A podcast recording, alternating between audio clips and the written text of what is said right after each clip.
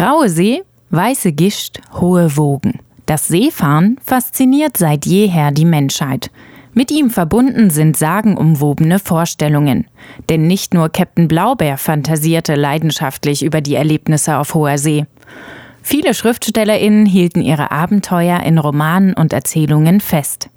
Jeremias Stein promoviert zu diesem Thema und erklärt, woher die Begeisterung für die Nordlandfahrten kommt.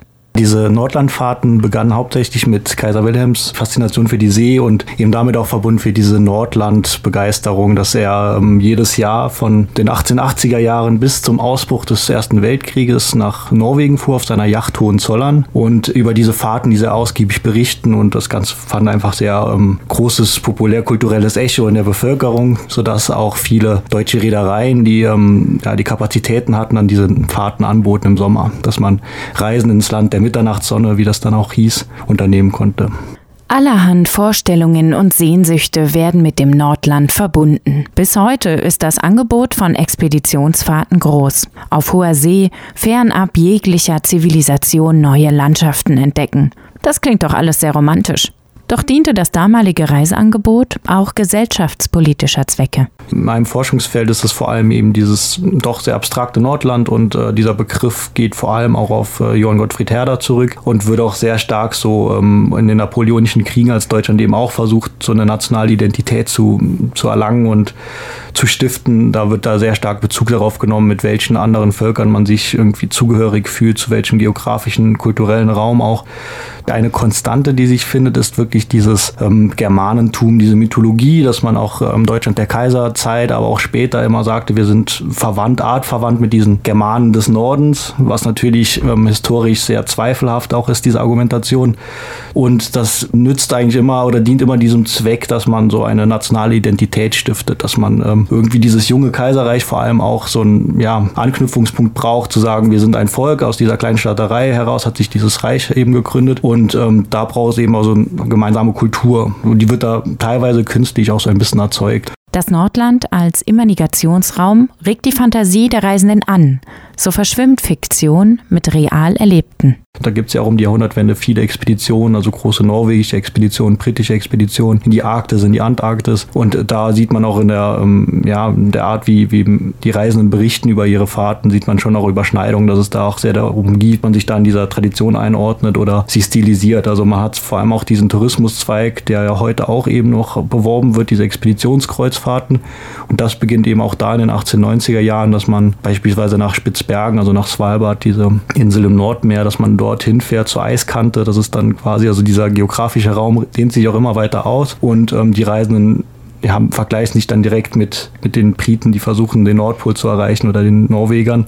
Obwohl es natürlich klar ist, es ist immer noch eine touristische Fahrt und nur weil man die Eiskante erreicht, ist man jetzt nicht gleich Polarforscher oder Entdecker. Das ist eben eine ganz interessante Mischung, dass man schaut, wo liegen da auch die Schnittstellen zwischen diesem Fiktiven, dass ähm, Autoren dann quasi eben auch so Heldengeschichten erfinden und die in diese Kreuzfahrten einbetten. Und dann schaut man sich Berichte an von, es gibt zum Beispiel einen Journalisten, Isidor Landau hieß der, der hat für eine Tageszeitung ähm, über seine Reise berichtet. Und ähm, da findet man teilweise auch die gleichen Narrative, könnte man sagen. Also da wird auch immer auf die Sagen Bezug genommen und die Landschaft wird auf diese, diese Art auch betrachtet, dass man sagt, ja, hier sieht man die Heldengräber oder hier sieht man mythologisch aufgeladene Landschaft. Also da gibt es ganz große Schnittstellen zwischen fiktionaler Literatur und faktualer Literatur. Neben den vorherrschenden Narrativen gibt die Auseinandersetzung mit den Quellen auch Aufschluss über die gesellschaftliche Ordnung an Bord und in jener Zeit. Ja, dieser Seemannskult, der ist in meiner Arbeit wirklich auch hm, ein spannendes Thema, weil man muss leider sagen, dass in diesen Kreuzfahrtliteraturen kommt der Seemann kaum vor. Also da gibt es vielleicht mal so einen jovialen Kapitän, der bereist ist und von seinen Fahrten berichtet, dieser gehobenen Gesellschaft. Aber ich denke, man könnte sagen, dieses literaturfähige Personal, das ist eigentlich die High Society, das sind nicht die einfachen Seeleute. Und deswegen habe ich mich auch dazu entschlossen, noch einen zweiten Teil an meiner Arbeit ähm, anzubauen, quasi das Schiff als, ähm, ja, als Fahrzeug in seiner kulturhistorischen Bedeutung eigentlich auch. Und ähm, da kommt dann immer, immer mehr um die Jahrhundertwende mit der Veränderung der ähm, Industrialisierung und ja, der Arbeiterbewegung, vielleicht auch der, der Arbeiter, der einfache Heizer kommt auch, tritt auch in, in das Blickfeld der Literatur.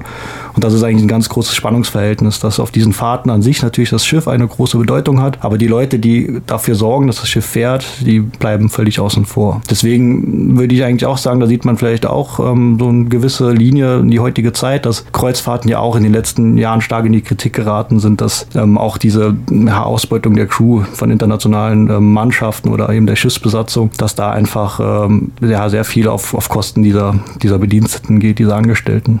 Der Seemannskult ist bis heute präsent, das Angebot für Expeditionsreisen groß. Was sich verändert hat, ist der gesellschaftliche Diskurs über solche Reisen. So trägt die wissenschaftliche Auseinandersetzung mit Literatur- und kulturwissenschaftlichen Fragestellungen zu neuen Diskursen bei und gibt Aufschluss über vergangene Kulturen, die bis heute ihre Spuren hinterlassen.